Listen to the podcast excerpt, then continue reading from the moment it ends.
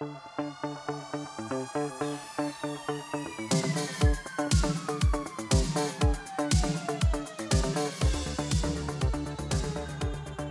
aí pessoal, sejam muito bem-vindos a mais um episódio do podcast Economista Sincero, economista que mais trabalha no Brasil. E no episódio de hoje falaremos sobre as plataformas de streaming que estão cada vez mais presentes nas residências.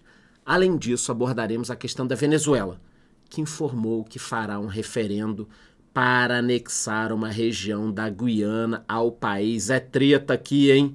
O episódio hoje está imperdível, só que antes de continuar, eu te peço que compre o meu livro, o link está aqui embaixo, e me avalie com 5 estrelas no Spotify.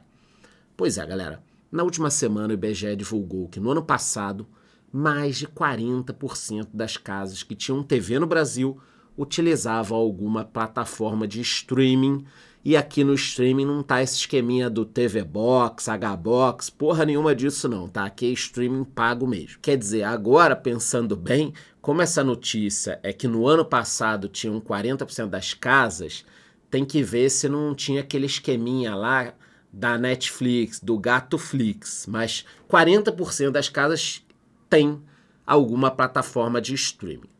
Esse resultado representa cerca de 31,1 milhões de domicílios com acesso ao serviço pago.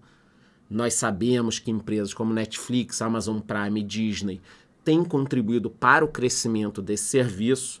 Às vezes, eu também penso se já não tem muita plataforma, e eu mesmo no final de semana tentei achar alguma coisa bacana para assistir. Aí fui para Netflix, HBO Max, depois fui na Amazon, Apple TV, não achei nada, tá? E olha que eu não sou chato, eu já tinha visto quase tudo de bacana, olhei um filme, comecei. Então é muita plataforma, a gente gasta dinheiro e na hora que você precisa não tem o que assistir. Os dados mostram que os acessos para as plataformas variam muito, dependendo da região do país. Na região sul e sudeste, mais da metade das casas com TV possuem acesso ao streaming, representando cerca de 50,3%. Já no outro lado, possuindo as menores taxas, vem a região norte com 37,6% e o nordeste com 30,9%. Bom, de qualquer maneira, para usufruir melhor das plataformas, é necessário ter acesso à internet e que ela seja relativamente boa. Não dá para ter aquela internet de escada de antigamente, quem é, tem um pouco mais de idade, 30, 40 anos, vai lembrar, era horrível. Demorava para carregar um site com foto. E aí você precisa de uma internet boa. Dito isso, o índice também mostrou que em 2022, cerca de 6,4 milhões de residências não tinham acesso à internet. Entre os principais motivos está a falta de conhecimento sobre como usar a internet, representando cerca de 32,1%, junto com as pessoas que reclamavam do valor, 28,8%. Também tivemos um grupo de pessoas que alegam a ausência da necessidade de acessar a internet, 25,6%, ou seja, a pessoa não tem motivo para acessar a internet. Mas para a gente não teria como existir uma vida hoje sem a internet. Agora eu também penso o seguinte: esse sujeito que acha que não precisa da internet, se ele tem filhos e tal, ele está prejudicando um pouco a educação. Então falta aqui informação para as pessoas. Também, de acordo com a pesquisa, o número de casas com TV apresentou um bom aumento, saindo de 69,6 milhões em 2021 para 71,5 milhões em 2022. Eu acho que a TV também barateou demais, você precisa de TV para streaming. Então, no caso das TVs aqui aumentando, acho que faz sentido. Ainda no ano passado, quase 28% das casas com televisão tinham TV por assinatura, sendo 28,8% em áreas urbanas e 19,8% em áreas rurais. Já a questão da TV por assinatura eu acho muito complicado, é caro. Eu ficava puto com a net, porque eu pagava lá 200, 300, 400, 500 reais para a net. E aí, quando tinha um filme maneiro, um lançamento, o cara, ah, o senhor quer comprar esse filme aqui por R$29,90? Pô, vai se ferrar, meu irmão. Pô, eu tô pagando 500 reais na hora que tem um filme maneiro, você quer me cobrar? Depois os caras não entendem por que, que perderam espaço para Netflix.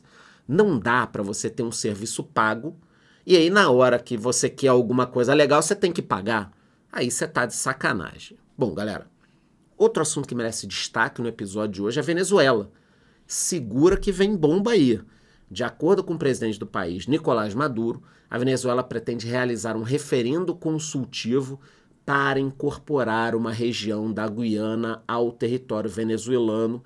Traduzindo, eles querem anexar, invadir, tomar um pedaço de outro país.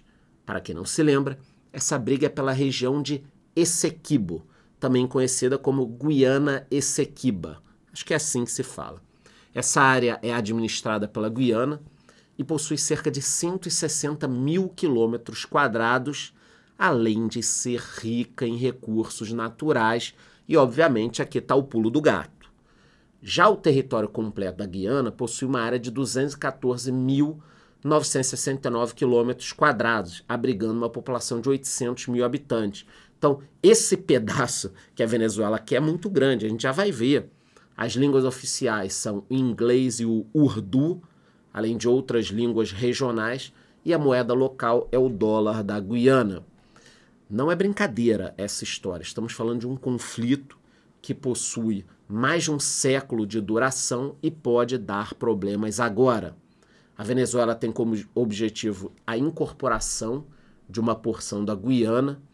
Isso constitui, conforme eu já disse, mais da metade do território vizinho, especificamente a gente está falando de uns 74 a 75% do total do território da Guiana, ou seja, vai acabar o país. Nesse sábado, o governo da Guiana afirmou considera o referendo como um crime internacional, acusando a Venezuela de tentar reduzir a integridade territorial do Estado soberano da Guiana. O país segue a favor do tratado estabelecido em Washington em 2 de fevereiro de 1897, esse tratado que definiu ali as fronteiras. A Guiana segue otimista com a situação informou que o referendo é apenas provocativo, ilegal, nulo e sem efeito jurídico internacional. Mas é mais uma treta para ficar no nosso radar. Tudo que o mundo não precisa agora é de um conflito. Então a gente vai ficar de olho nessa história. No episódio de hoje eu falei um pouquinho com vocês sobre o streaming, sobre a Venezuela que quer invadir outro país. Qualquer novidade eu volto aqui com mais informações. Antes de embora, eu te peço que compre o meu livro, o link está aqui embaixo, me dê cinco estrelas no Spotify e te vejo no próximo episódio.